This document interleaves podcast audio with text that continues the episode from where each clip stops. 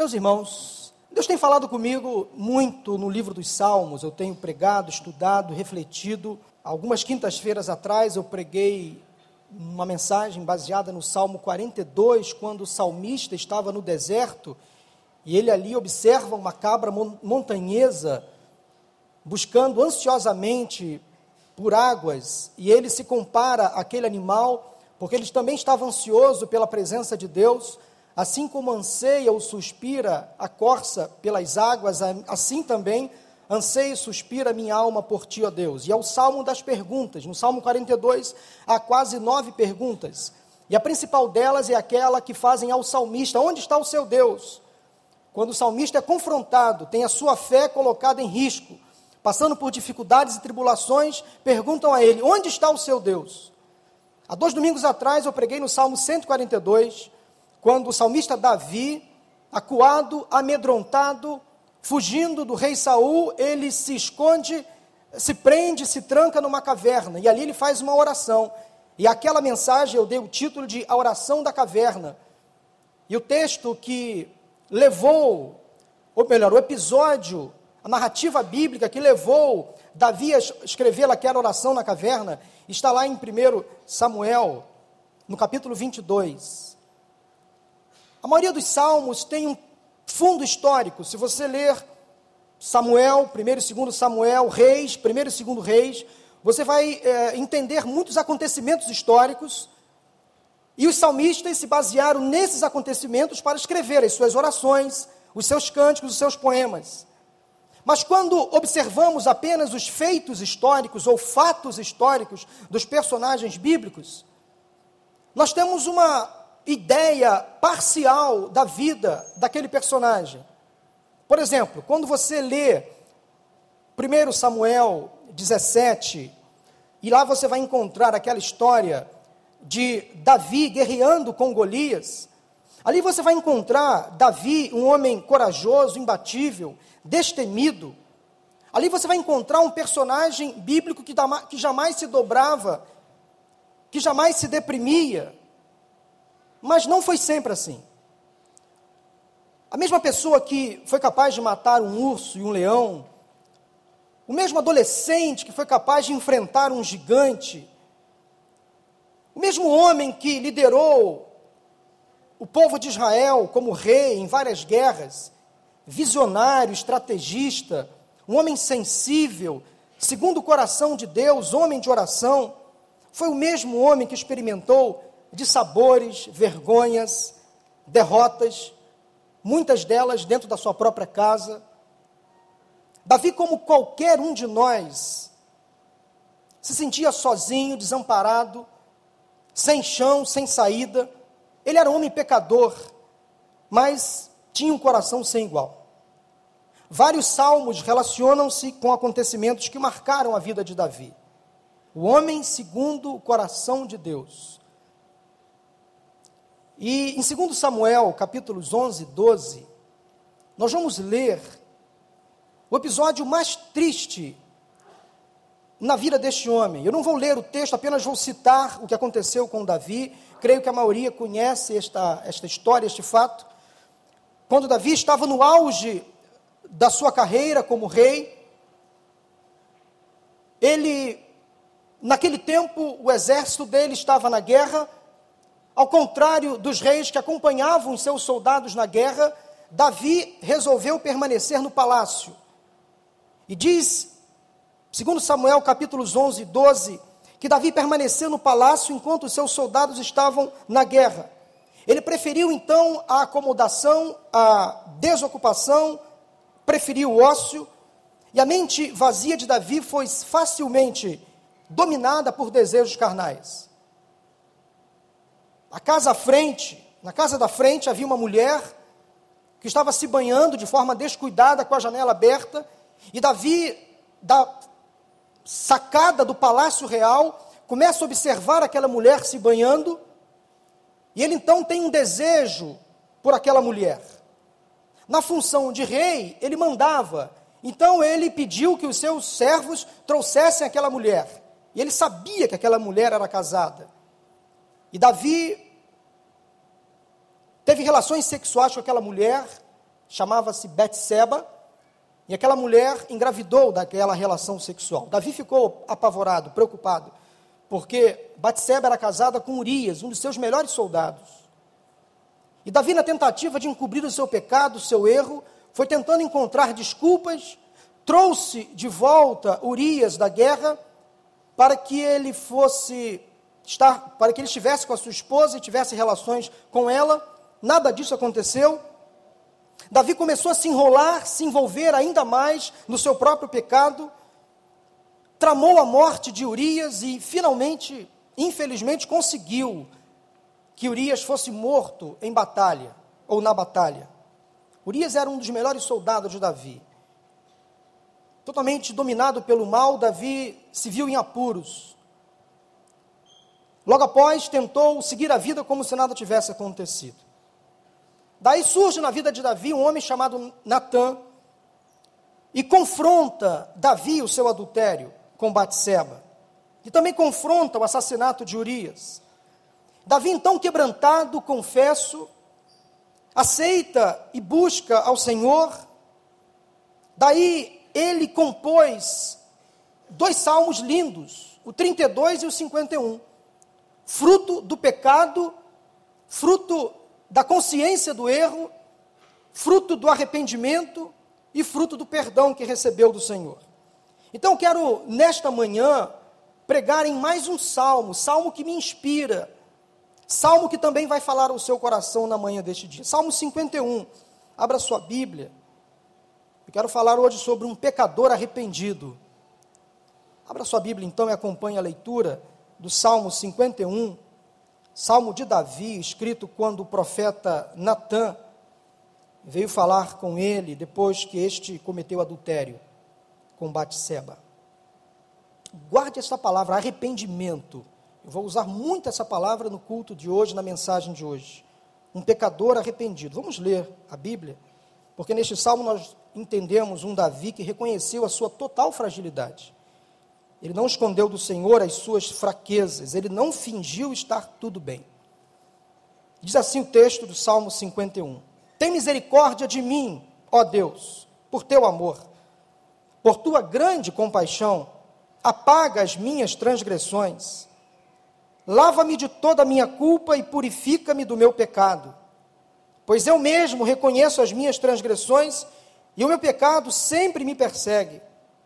Contra ti, só contra ti, pequei e fiz o que tu reprovas. De modo que justa é a tua sentença e tens razão em condenar-me. Sei que sou pecador desde que nasci, sim, desde que me concedeu, me, me concebeu minha mãe. Sei que desejas a verdade no íntimo e no coração me ensinas a sabedoria.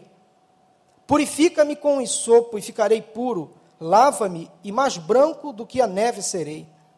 Faze-me ouvir de novo júbilo e alegria, e os ossos que esmagaste exultarão. Esconde o rosto dos meus pecados e apaga todas as minhas iniquidades. Cria em mim um coração puro, ó Deus, e renova dentro de mim um espírito estável. Não te expulses, não me expulses da tua presença, nem tires de mim o teu Santo Espírito. Devolve-me a alegria da tua salvação e sustenta-me com um espírito pronto a obedecer. Então ensinarei os teus caminhos aos transgressores, para que os pecadores se voltem para ti. Livra-me da culpa dos crimes de sangue, ó Deus, Deus da minha salvação. És a minha língua, e a minha língua clamará a tua justiça. Ó Senhor, dá palavras aos meus lábios, e a minha boca anunciará o teu louvor. Não te deleitas em sacrifícios, nem te agradas em holocaustos, senão eu os traria. Os sacrifícios que agradam a Deus são um espírito quebrantado, um coração quebrantado e contrito, ó Deus, não desprezarás. Por tua boa vontade faze Sião prosperar, ergue os muros de Jerusalém. Então te agradarás dos sacrifícios sinceros, das ofertas queimadas e dos holocaustos, e novilhos serão oferecidos sobre o teu altar. Amém? Um pecador arrependido. Meus irmãos, em primeiro lugar, eu preciso definir com os irmãos a teologia do arrependimento. O que a Bíblia, a palavra de Deus, diz sobre este assunto tão importante. Arrependimento é a principal exigência para que haja perdão de pecados. Arrependimento tem início na conversão, e a verdadeira conversão é uma transformação interna da alma. A conversão, então, é o primeiro passo para uma pessoa se tornar regenerada. Regenerada significa gerada novamente. E através então da unção do Espírito Santo na vida desta pessoa, ela passa então a mudar de rota, de rumo, passa a mudar de pensamento e passa a viver então de acordo com a imagem de Cristo. Uma vez arrependida, consciente do seu pecado, esta pessoa então passa a olhar para o Senhor e então deseja viver de acordo com a sua vontade. O arrependimento é um ato divino que transforma o homem, mas depende da ação, ou melhor, da reação positiva desta pessoa, uma vez inspirada pela fé. É preciso querer, é preciso vontade e desejo de buscar o arrependimento. O arrependimento, então, é o começo do processo de santificação e é determinado por Deus. Quero pedir à irmã que passe a tela, por favor. O que eu disse está justamente aí nessa tela. Arrependimento é fundamental e necessário para a vida de todo crente. A palavra arrependimento no hebraico tem uma noção de entristecer, mas o grego nos dá uma noção muito mais exata. Vocês com certeza já ouviu falar na palavra metanoia, que é na verdade a junção de duas palavras meta que significa mudança e noia, mente, ou seja, metanoia, mudança de mentalidade mudança de mente, mudança de rota, mudança de rumo, mudança de prática. Quando há confissão, mas não há mudança no comportamento, na verdade não houve arrependimento. Só existe arrependimento quando existe consciência do pecado, sem isto, há no máximo uma sensação de remorso. Vou colocar para vocês agora um quadro comparativo entre arrependimento e remorso, que eu extraí da página do Facebook da igreja, não sei se os irmãos tomaram conhecimento deste texto, mas eu achei muito interessante que aplica muito bem a esta mensagem.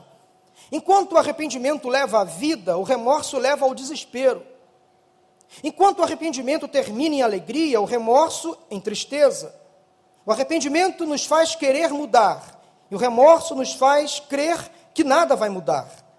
Arrependimento traz consciência do pecado, enquanto o remorso nos dá insegurança quanto ao pecado. Arrependimento nos faz uma pessoa melhor e o remorso nós continuamos sendo as mesmas pessoas. O arrependimento nos faz olhar para Cristo tê-lo como modelo, como exemplo, enquanto o remorso faz que a gente olhe para a gente mesmo, para o nosso próprio interior. Arrependimento é uma bênção, remorso é um fardo. O que é arrependimento, então, Pastor Paulo? Eu quero ler com você uma definição muito interessante que eu extraí de um autor, um pastor presbiteriano chamado William Plumer, que viveu no século XIX, um pastor norte-americano, escritor, um grande avivalista, um grande evangelista. Ele disse assim: acompanhe. O arrependimento pertence exclusivamente à religião dos pecadores. Aqueles que nunca cometem pecados nem possuem uma natureza pecaminosa, não precisam de perdão, conversão ou arrependimento. Os anjos santos nunca se arrependem, não têm do que se arrepender. Isso é tão claro que é desnecessário argumentar o assunto. Mas os pecadores precisam de todas essas bênçãos que lhes são indispensáveis. A impiedade do coração humano torna-as necessárias. Esse mesmo autor assim define o verdadeiro arrependimento. Preste atenção na tela seguinte. O arrependimento para a vida é uma graça salvadora, que o Espírito Santo e a palavra de Deus operam no coração de um pecador. É uma graça por meio da qual o pecador, motivado por senso e percepção, e não somente pelo perigo, bem como por causa da impiedade e do ódio para com o seu pecado, com base na apreensão da misericórdia de Deus em Cristo, para com aqueles que se arrependem, sente tanta tristeza e odeia tanto o seu pecado, que se volta para Deus, intencionando e se esforçando continuamente para andar com Ele em todos os caminhos de uma nova obediência. Está muito claro, então, o que é o arrependimento. Agora nós precisamos entender o que não é o arrependimento. Preste atenção. O arrependimento não é um sentimento de culpa. O sentimento de culpa com relação ao nosso pecado vem antes do arrependimento.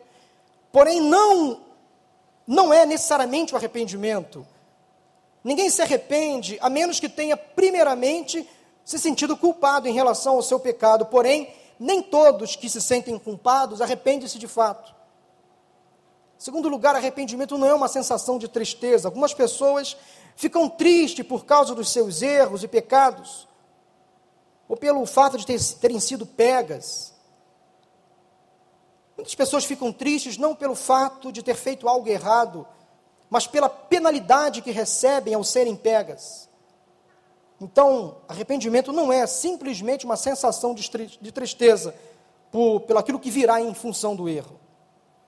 Arrependimento também não é ser uma pessoa boa, para encobrir o pecado, o erro, a maldade, a malícia no coração, Muitos fazem coisas boas, praticam boas obras, ajudam ao próximo, tentam se compadecer da dor e do sofrimento alheio. Todo esse esforço, na verdade, não ajuda, não resolve. É algo que não reconhece a necessidade de arrependimento pelo pecado.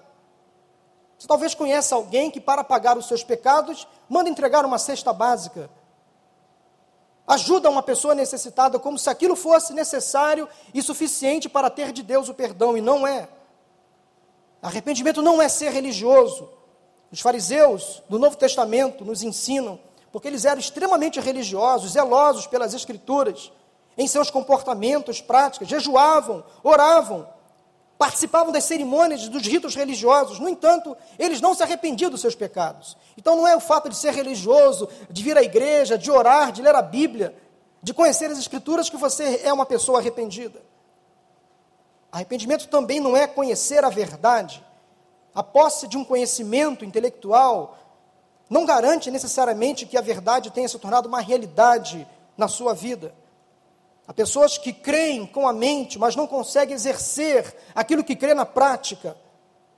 Crer com a mente é uma coisa, crer com o coração é uma coisa completamente diferente. Aquilo que eu creio, aquilo que eu penso, aquilo que eu estudo, aquilo que eu conheço deve ser traduzido em comportamento prático, em mudança de atitude. O que podemos então aprender com Davi sobre arrependimento? Ele de fato foi um homem que soube se arrepender aprendeu a se arrepender em função dos seus erros e pecados. Não tenho dúvidas que Davi é o principal personagem bíblico quando o assunto é este, arrependimento.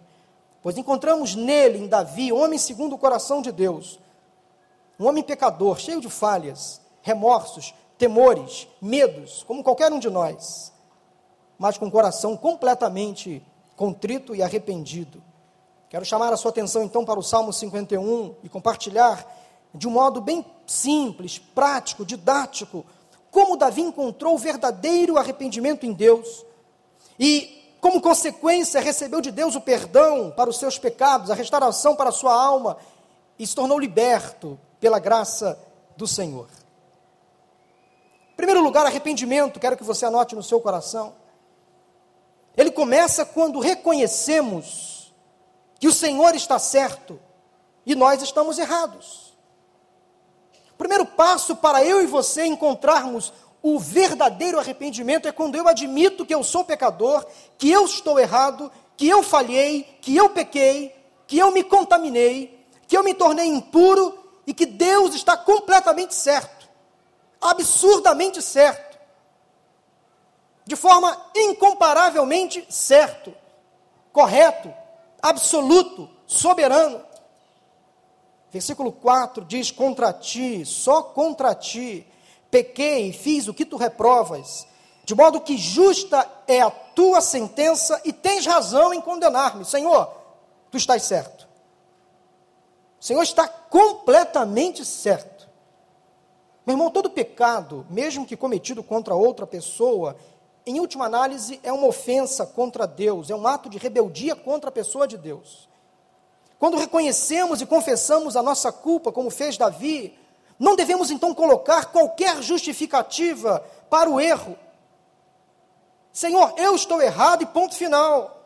Fiz o que o Senhor não se agradou, pisei na bola. tive pensamentos impuros, falei aquilo que não te agradava, falei mal do meu irmão.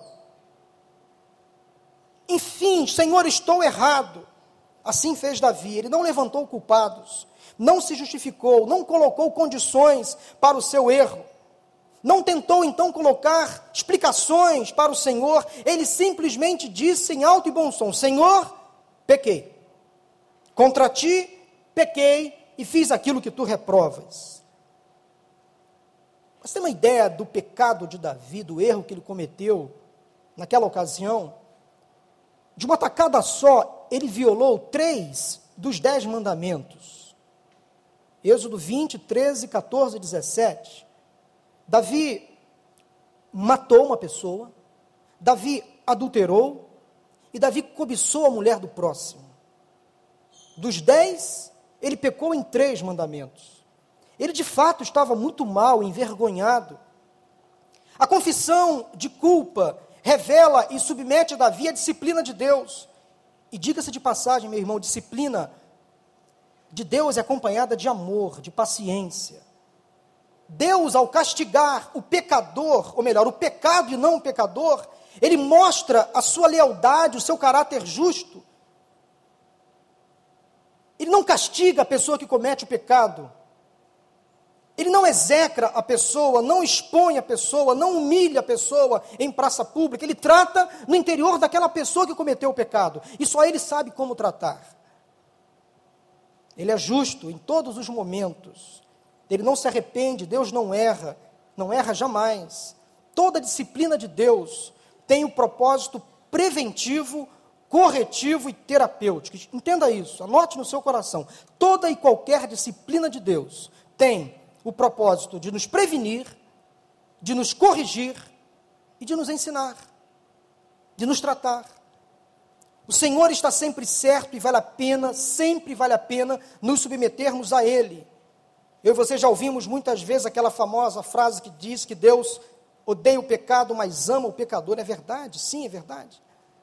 Uma aplicação bem, bem prática deste texto está em Romanos capítulo 3, versículo 4, quando o apóstolo Paulo, conhecedor da situação envolvendo o rei Davi, conhecedor do texto, conhecedor do episódio tenebroso, vergonhoso, humilhante que Davi viveu, ele assim diz aos judeus: Seja Deus verdadeiro e todo homem mentiroso, como está escrito, para que seja justificado nas tuas palavras e prevaleças. Paulo tinha em mente, então, um episódio que envolveu Davi. Ele queria ensinar, então, aqueles judeus sobre a justiça de Deus. Deus é sempre fiel e justo em todo tempo. Ele não anula a sua repreensão em nenhum momento. Ele nunca é injusto, ele nunca erra, nem se engana. Ele nunca se esquece. Nunca se atrasa. Nunca falha, ele é verdadeiro, amigo de todas as horas. Ele é Deus, ele é fiel. Deus quis mais uma vez ensinar a Davi, a Paulo e a todos nós que ele usa os erros e pecados humanos para glorificar o seu nome. Interessante como Deus se apropria das nossas quedas e fracassos para exaltar o seu próprio nome e poder. Deus não deixa nada inacabado.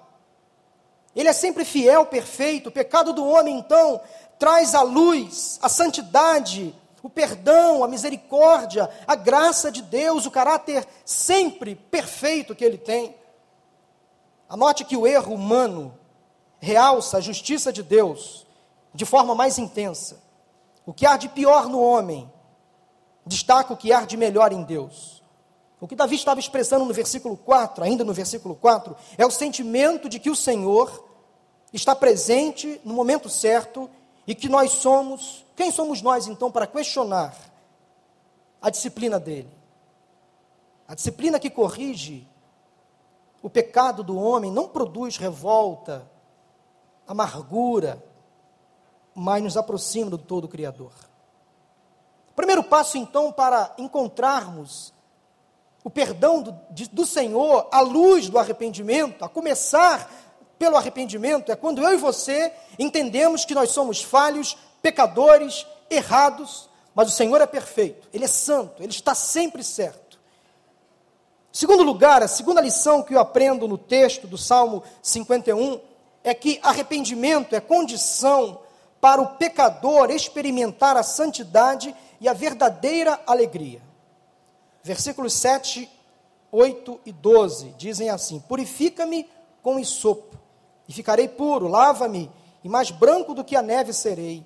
Faze-me ouvir de novo júbilo e alegria, e os ossos que magaste exultarão. Devolve-me a alegria da tua salvação e sustenta-me com um espírito pronto a obedecer. Quando o salmista Davi pede ao Senhor, purifica-me, ele queria dizer literalmente: Senhor, despecamine-me,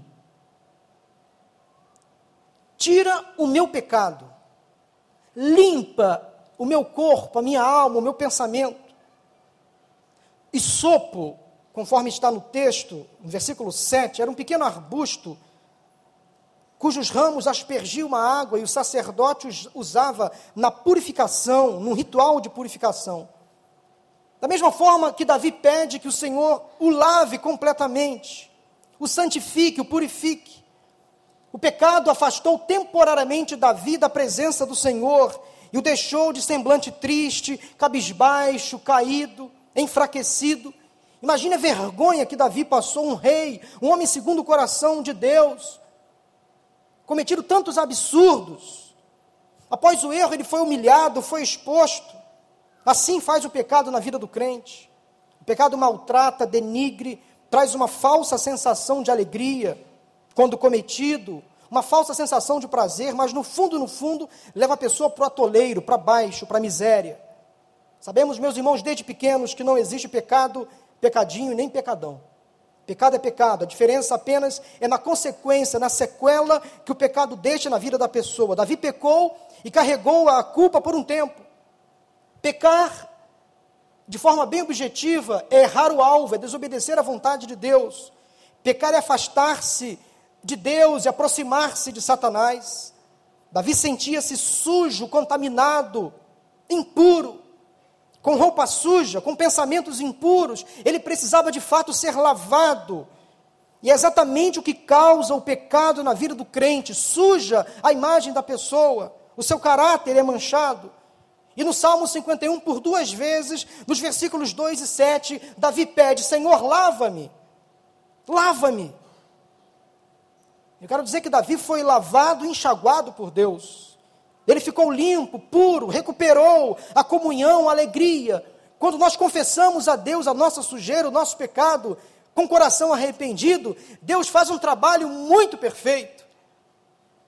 O alvejante, o sabão em pó que Deus usa na lavagem, é o melhor de todos, incomparável. Ele limpa as nossas vestes, vestes e elas se tornam brancas como a neve. Foi o que Davi pediu. Então, se você é arrependido, confessar ao Senhor, ao Senhor, o seu erro, o seu pecado, creia que Deus tem poder para livrar você de todo o peso, toda a culpa, toda a mancha que o pecado deixou. Toda a sequela que o pecado tenta ainda colocar na sua vida, na sua mente. Senhor, lava as minhas vestes e elas se tornarão brancas como a neve.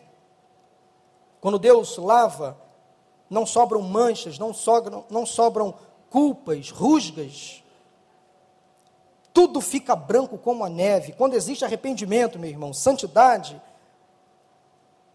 alegria restaurada. O crente não é alegre por não pecar, mas porque os seus pecados foram perdoados pelo Senhor. Amém? Você pode sentir alegria não por ser uma pessoa santa, completamente santa. Sim, nós somos santos separados do mundo, mas todos nós pecamos e carecemos da glória de Deus mas você pode ter alegria no seu coração, verdadeira alegria, porque você sabe que Deus perdoa todos os pecados. O prazer da comunhão com Deus, a obediência e a submissão a Ele farão parte da vida daqueles que se arrependem. Sem culpa, sem o peso da consciência, o crente então volta a sorrir, volta a se santificar, volta a ter comunhão com Deus. Nós estamos, meus irmãos, praticamente quase que na, na metade do feriado de carnaval. A mídia aborda de forma muito enfática que as pessoas nas ruas estão em busca da verdadeira felicidade. E dizem que é possível encontrar a verdadeira felicidade no carnaval. Músicas, canções falam de uma alegria que as pessoas vão em busca no carnaval. Mas sabemos que a alegria que o carnaval oferece ela tem data e hora marcada para acabar. Acaba em cinzas, na quarta-feira de cinzas. Depois volta a ser tudo como antes. O salmista Davi experimentou a mais autêntica manifestação da alegria em dois outros salmos que ele escreveu. O Salmo 85, ou melhor, o Salmo 16, o Salmo 30. No 16, no versículo 11, ele diz assim: Tu me farás conhecer a vereda da vida, a alegria plena da tua presença, eterno prazer à tua direita.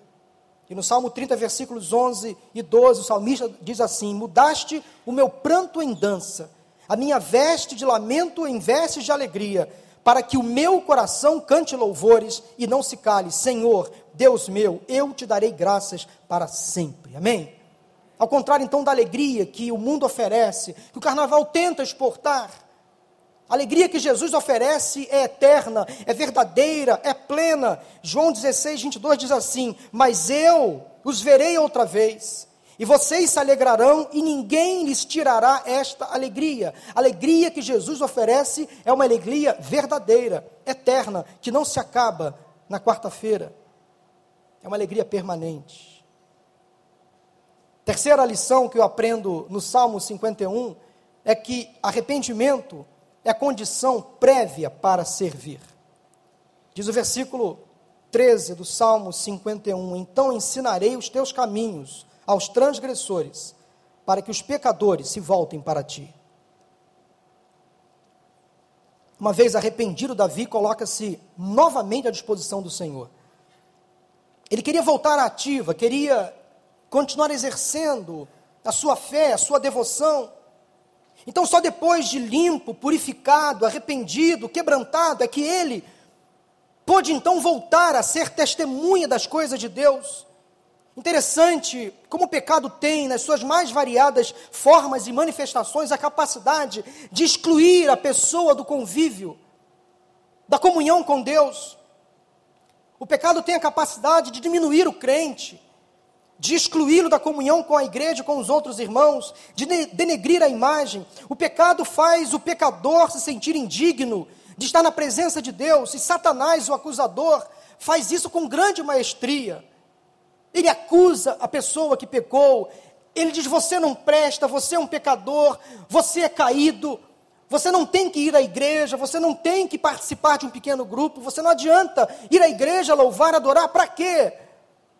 Você é sujo. É o que Satanás faz.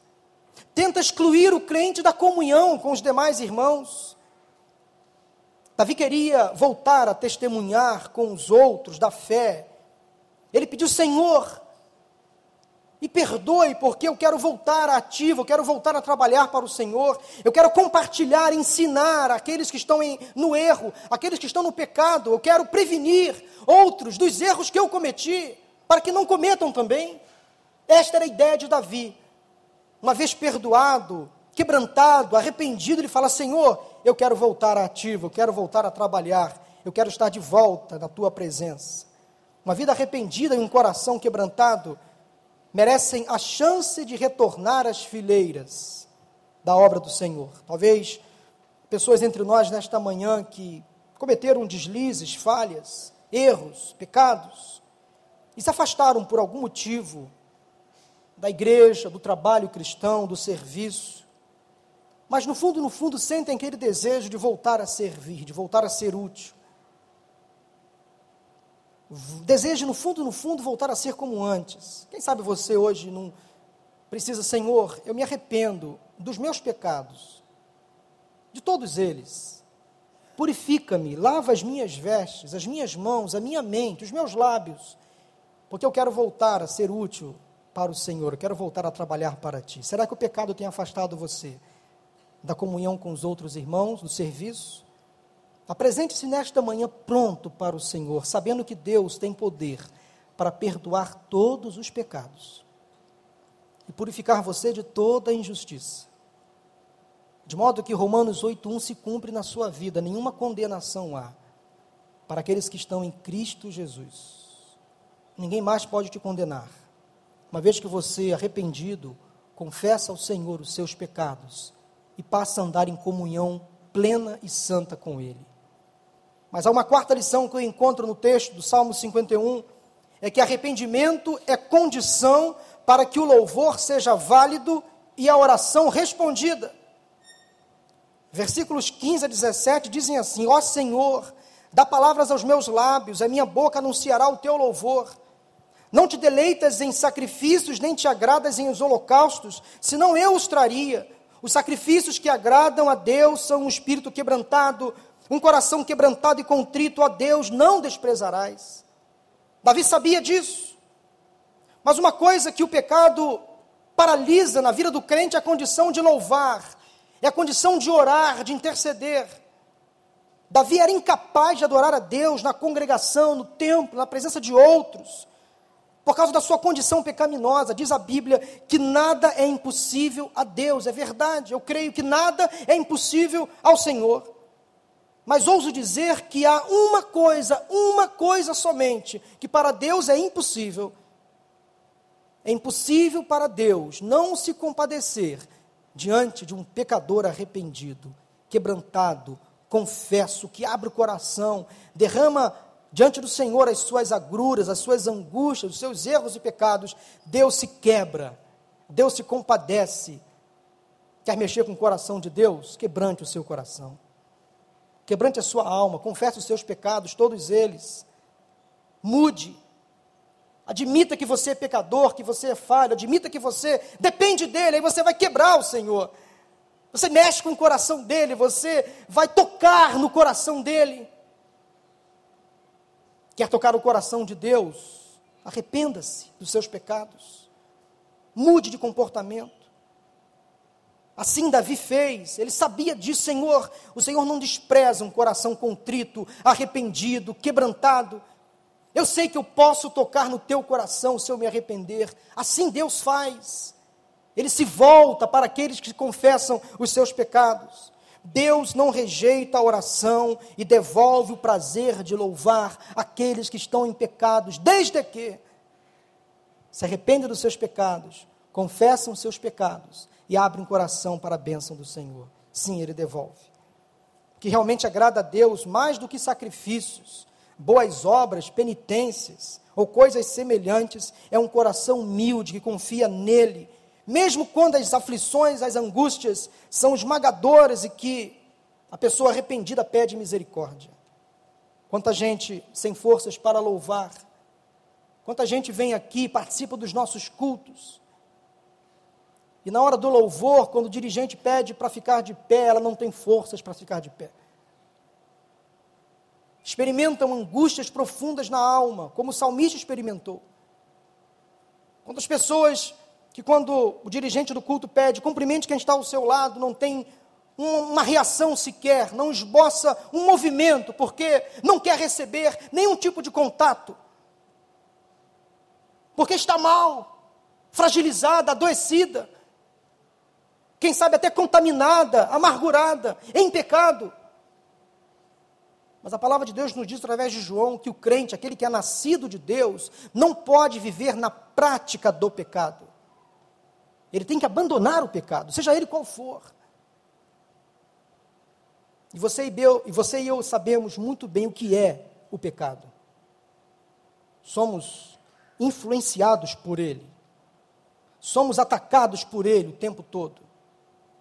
Aqui eu citei apenas alguns exemplos do pecado de Davi, como a acomodação, a cobiça, o adultério, o assassinato, a insensibilidade e por aí vai. Mas há outros pecados, outras formas e manifestações de pecado que eu e você sabemos muito bem. Mentes impuras, corações impuros, mãos impuras, pés impuros, lábios impuros. Senhor, purifica-me. Todo o meu corpo, todo o meu ser. Sabe que há pecados que se, que se alojam no inconsciente, que ficam ali escondidos como se nada estivesse acontecendo.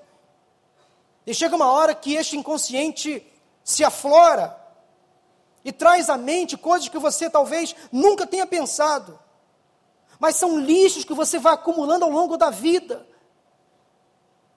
São situações que você vai se embrenhando. São coisas que você fala, que você olha, que você faz, que você acha que não tem nada a ver, mas aquilo vai se alojando lá no seu interior, lá no seu inconsciente. E de repente você se depara cometendo um erro. E às vezes você se depara dizendo assim: Mas eu não deveria ter feito isso? Onde eu aprendi isso? Por que eu estou fazendo isso? Por que eu estou falando isso? Por que eu estou pensando nisso? Na verdade, foram lixos que você, ao longo da vida, foi acumulando, acumulando, acumulando, entrando na sua alma e fica alojada lá dentro, numa parte que se chama inconsciente. E de uma hora para outra, esse inconsciente vira consciente, vira pensamento, vira prática. É hora também de você pedir, Senhor, limpa todos os cantos obscuros da minha mente Senhor, traz à tona o meu inconsciente, faz dele consciente. Eu não quero lixos na minha memória, no, na minha mente, no meu comportamento, na minha fala. Deus, como ninguém, conhece o nosso interior. Ele conhece o nosso coração. Ele sonda e conhece o nosso coração, só Ele. Então você pode abrir o verbo para o Senhor: Senhor, está acontecendo isso, isso, isso, eu sou assim, assim, assim eu penso assim, assim, assim, o Senhor está certo, eu estou errado. Abra o coração para o Senhor, fale para Ele tudo aquilo que você sente, tudo aquilo que você pensa, todos os lixos, coloca para fora. Joga para fora isso. Não acumula, não. Não vale a pena acumular lixos na mente. Sonda-me, ó Deus, e conhece o meu coração. Prova os meus pensamentos. Vê se há em mim alguma conduta errada, algum pensamento mau e guia-me pelo caminho eterno, pelo caminho verdadeiro. É a oração do salmista: Senhor, faça uma limpeza no meu inconsciente, até no meu consciente. Faça uma limpeza na minha alma. Tira tudo que é lixo para fora. Hoje o Senhor está passando com o caminhão do lixo por aqui. Ele quer levar fora, jogar fora lá num depósito onde ninguém mais alcança, todos os lixos, pecados, mazelas que você carrega na alma. O caminhão do lixo do Senhor está passando. Joga para fora, para fora, tudo aquilo que lhe incomoda. O caminhão do lixo do Senhor para na sua frente, na sua porta e fala assim: Ei, só vou sair daqui quando o lixo sair dessa casa. Só vou sair daqui quando esse lixo sair desse coração.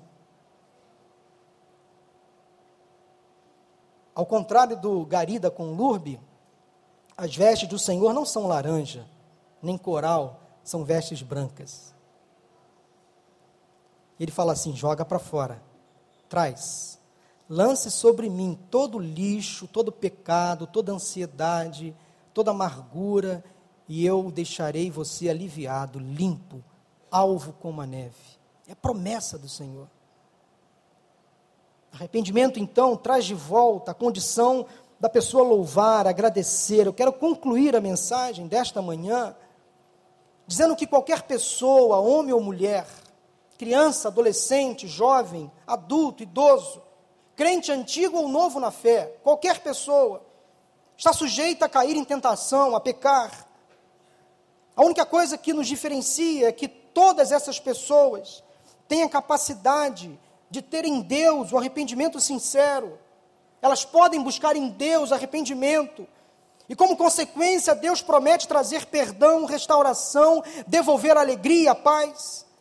A grande lição que o Salmo 51 nos ensina é que seremos ouvidos por Deus e teremos os nossos pecados perdoados, não por causa das nossas virtudes, fé, insistência, conhecimento bíblico, ou tempo de igreja, seremos ouvidos por Deus, por causa tão somente da sua misericórdia e graça, mediante ao nosso arrependimento profundo, sincero. Obediência e santidade, para sermos ouvidos por Deus, precisamos ter um coração quebrantado e verdadeiramente arrependido. Quero convidar o Robson e a equipe de louvor aqui à frente. Nós vamos agora cantar um louvor. Nós vamos orar. E logo depois do louvor, eu quero fazer uma atividade com vocês, uma dinâmica com todos vocês. Eu quero orar com você agora. O Robson vai ministrar um louvor. Quero convidar você, durante esse cântico, eu queria, Robson, que nós cantássemos sentados, tá bom? Porque é um momento de contrição, é um momento de você e Deus. Você vai abrir o coração para o Senhor, é uma oração individual. Robson vai cantar esse louvor e você vai meditar na letra do louvor. E você vai ter a oportunidade, a chance de abrir o coração para o Senhor e dizer: Senhor, eis-me aqui. Olha para dentro de mim. Tu vais encontrar sujeiras, lixos, um coração contaminado, uma alma suja, pensamentos impuros, pés que andam em lugares que não deveriam andar, mãos que pegam em coisas que não deveriam pegar, lábios que falam coisas que não deveriam falar. Mas, Senhor, tenho um desejo hoje de confessar todos os meus pecados, jogar todo o meu lixo para fora. Eu quero você fazer uma oração de arrependimento, confissão de pecado, seja ele quais forem. Todo pecado contra o próximo é diretamente pecado contra Deus. Se preciso for, chegue a alguém que você magoou e peça também perdão. Restaure completamente a comunhão, a paz com esse irmão que talvez você há muito tempo não fala, não se relaciona. Pensar no pecado, lembrar do pecado dói, incomoda, machuca. Talvez você agora lembrou de coisas desagradáveis, tocou na ferida mas Deus, como um bálsamo, nesta manhã, traz para você a cura, o refrigério, o renovo. Ele não despreza um coração contrito, arrependido, que se quebranta na presença dEle. De modo que a minha oração pela fé, que você saia daqui, daqui a pouco, aliviado, fortalecido pela graça do Senhor que te coloca de pé novamente. E quando você cair de novo, você pode contar de novo com a graça do Senhor. Assim é a vida, assim o Senhor se compadece daqueles que o buscam. Você pode contar com o Senhor em todos os momentos da sua vida. Não se afaste nunca mais da presença do Senhor. Mesmo com dificuldades, mesmo enfrentando lutas, mesmo em pecados, é aqui que você tem que estar. Não há outro melhor lugar para estar do que na presença do Senhor. Ele te traz de volta, Ele recupera a sua alegria. Eu quero nesse momento, com vocês, fazer uma atividade, uma dinâmica. Os irmãos que estão com as folhas vão distribuir. Você vai pegar uma folha em branca, não faça nada até que eu dê as orientações.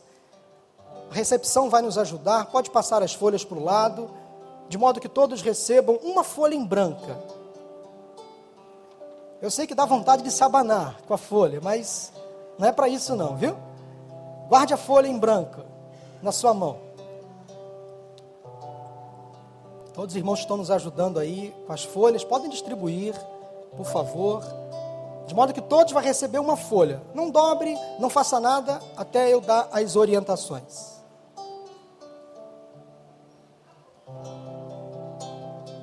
Vamos aguardar até que todos recebam esta folha. É uma atividade que eu vou fazer com vocês.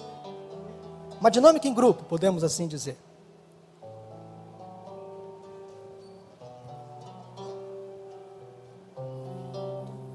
Quem não recebeu, levanta a mão que vai facilitar. Isso, isso. Ajuda muito. Pode manter o braço erguido, quem não recebeu a folha, que você vai receber agora esta folha. Vamos fazer uma atividade muito simples para concluir essa mensagem.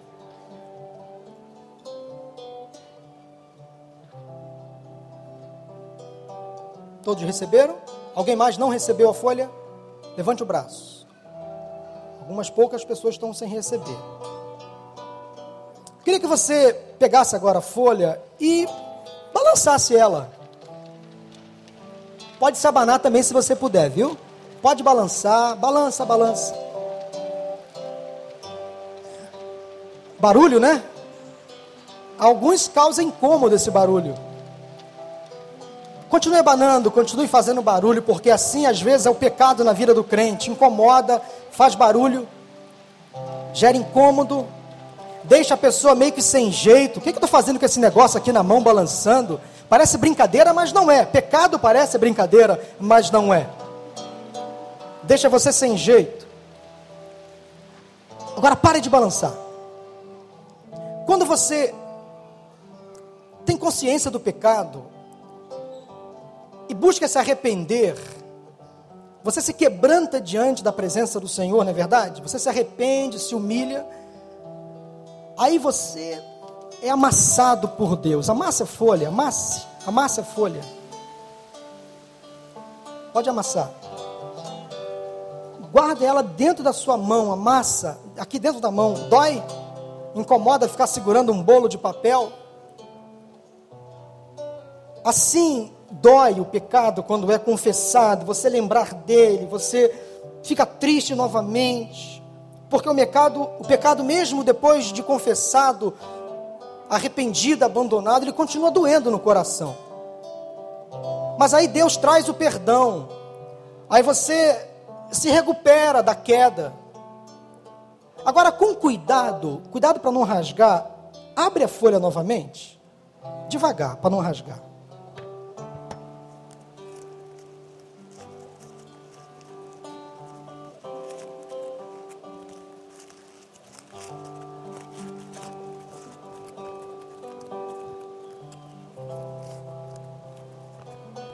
Abra a folha totalmente. Você vê que ficaram marcas que nunca mais vão sair da folha, não é verdade? Pecados deixam marcas na nossa vida, na nossa história. Marcas que às vezes nunca mais vão sair do nosso caráter.